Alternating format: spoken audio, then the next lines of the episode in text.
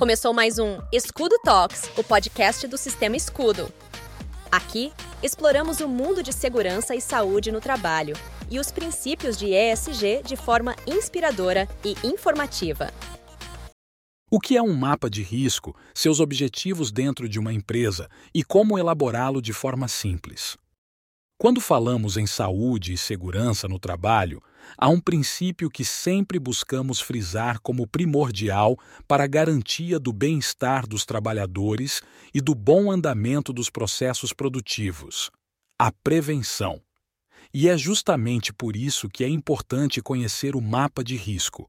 Ao analisar tudo aquilo que permeia a saúde e segurança laboral, encontramos responsabilidades em todos os níveis de uma empresa, desde o nível operacional aos mais altos escalões de comando. Sendo assim, a prevenção é uma responsabilidade compartilhada por todos os níveis. Afinal de contas, cada pessoa dentro da organização precisa ter conhecimento dos riscos existentes no ambiente de trabalho, nos processos que desempenha e agir com juízo. Então, um ponto-chave para que todos no ambiente organizacional tenham conhecimento dos riscos que o cercam é o mapa de risco. Afinal de contas, a norma regulamentadora 5 determina ser obrigatório o uso de instrumento para percepção de riscos para qualquer ambiente laboral que ofereça perigo a OS trabalhadores e visitantes. Vamos falar um pouco mais sobre isso? Em primeiro lugar, o que é mapa de risco? Mesmo quem não trabalha em um local que possua riscos, pode já ter se deparado com um mapa de risco em uma visita a alguma empresa, pois além de sua elaboração, sua fixação em local visível AOS trabalhadores e visitantes é obrigatória. O nome da ferramenta já deixa bem claro o seu objetivo: identificar e apontar onde estão os riscos da empresa de forma compreensível para todos. Então, ele pode representar a área total da empresa ou ser elaborado e exposto de forma setorizada, a critério da gestão. Além disso, o mapa de riscos surgiu devido ao cenário de elevados números de acidentes de trabalho e óbitos.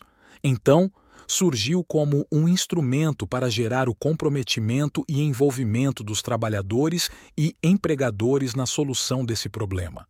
Para que os mapas de risco possam ser compreendidos por todos, sua linguagem é padronizada tanto no que diz respeito a OS níveis quanto a OS tipos de risco laboral.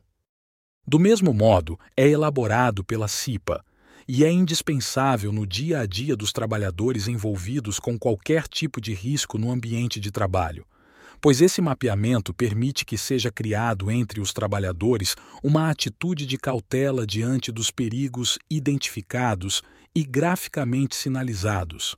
Em outras palavras, colabora com a eliminação ou controle desses riscos. Além disso, os colaboradores e a própria empresa se beneficiam com o mapa de risco, de forma que trabalhadores tem a vida protegida, bem como sua saúde e capacidade de trabalho.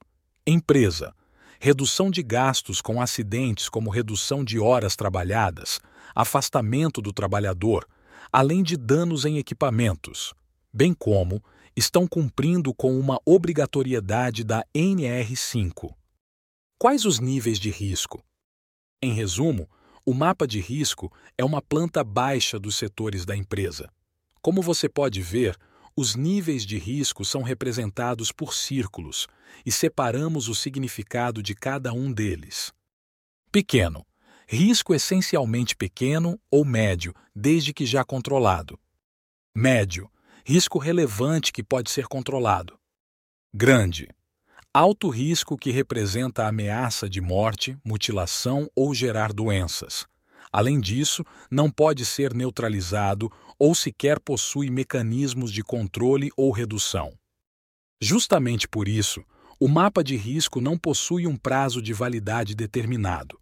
Porém, deve ser constantemente atualizado de acordo com mudanças ocorridas nos processos e no próprio ambiente que possam gerar novos riscos, reduzir ou neutralizar aqueles previamente existentes. O que diz a NR5 sobre o mapa de risco? Antes de mais nada, caso você ainda não saiba, a norma regulamentadora 5 trata sobre a Comissão Interna de Prevenção de Acidentes, CIPA. Deve ser constituída por estabelecimento e composta por representantes do empregador e empregados. Além disso, deve ser dimensionada conforme o número de colaboradores e o grau de risco da atividade da empresa. Em resumo, é um grupo de trabalhadores responsáveis por promover a saúde e segurança no ambiente ocupacional. Ou seja, esses profissionais estão constantemente atentos a OS riscos e devem se atualizar constantemente sobre as medidas de saúde e segurança do trabalho. Em janeiro de 2022, devido à atualização no novo texto da NR1, a NR5 também sofreu algumas alterações. Anteriormente, em seu texto original, a elaboração do mapa de risco era obrigatória pela CIPA. Agora, após sua atualização, esta ferramenta não é mais uma obrigatoriedade. No entanto, o que é obrigatório é que a CIPA crie uma ferramenta de percepção de riscos, ficando a critério da comissão. E o mapa de riscos é um exemplo deste instrumento, ficando a modo da equipe usar ou optar por outro método. Quais as penalidades para quem não aplicar o mapa de risco? Então, conforme mencionamos, a elaboração do mapa de risco não é mais obrigatória pela legislação com exceção das empresas que optarem por essa ferramenta para percepção dos riscos. Afinal de contas, segundo a NR1, cabe ao empregador cumprir todas as NRs a qual sua empresa se aplica. Então, isso também envolve a comunicação sobre segurança e saúde no trabalho, informando os trabalhadores sobre os riscos profissionais que se originam no ambiente ocupacional. Dessa forma, a falta de elaboração e fixação do instrumento implica em multas elevadas em alguns casos, além de processos judiciais, principalmente se acontecer acidentes de trabalho ou doenças ocupacionais. Quem é o responsável pela elaboração do documento de risco? Apesar de o instrumento de percepção de riscos ser obrigatório para todas as empresas que apresentam algum tipo de perigo ao trabalhador, não é todo mundo que pode elaborar um mapa de risco. De acordo com a NR5, esse documento deve ser elaborado pela Comissão Interna de Prevenção de Acidentes, CIPA, e orientado pelo Serviço Especializado em Segurança e Medicina do Trabalho, SESMT. Assim como as organizações que não possuem uma CIPA podem contratar o serviço terceirizado de uma empresa capacitada em segurança do trabalho para elaborar o mapa de risco. O que não pode é ficar sem o mapa de risco, considerando que a NR 1 é bem clara ao determinar que o descumprimento de qualquer NR acarretará multa. Ou seja, além de reduzir os meios de prevenção de riscos, não contar com esse documento importante vai afetar o bolso do seu cliente. Como elaborar o mapa de risco? Agora que você já sabe o que é o mapa de risco e os objetivos dessa ferramenta dentro de uma empresa, saber como elaborá-lo é importante. Antes de mais nada, a sua criação é um processo qualitativo e participativo.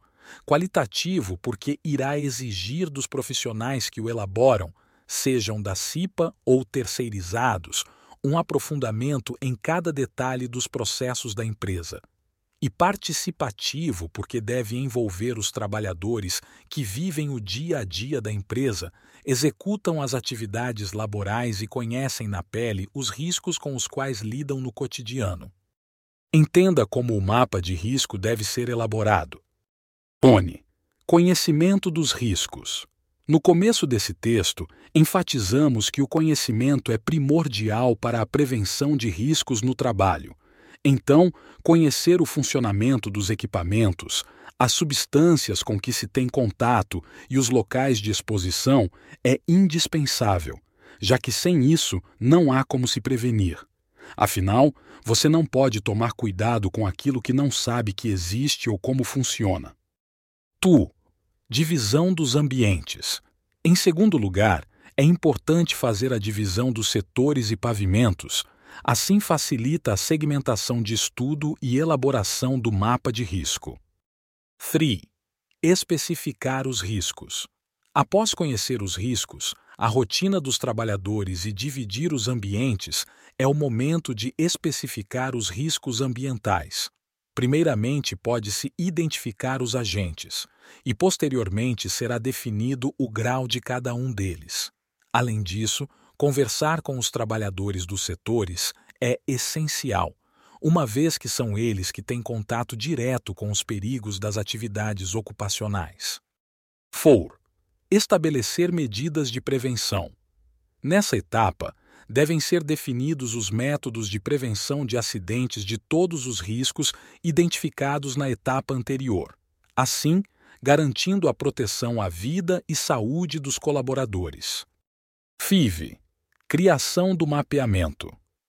Conforme o exemplo ao longo desse artigo, a ferramenta deve ser feita a partir de uma planta baixa de cada um dos ambientes.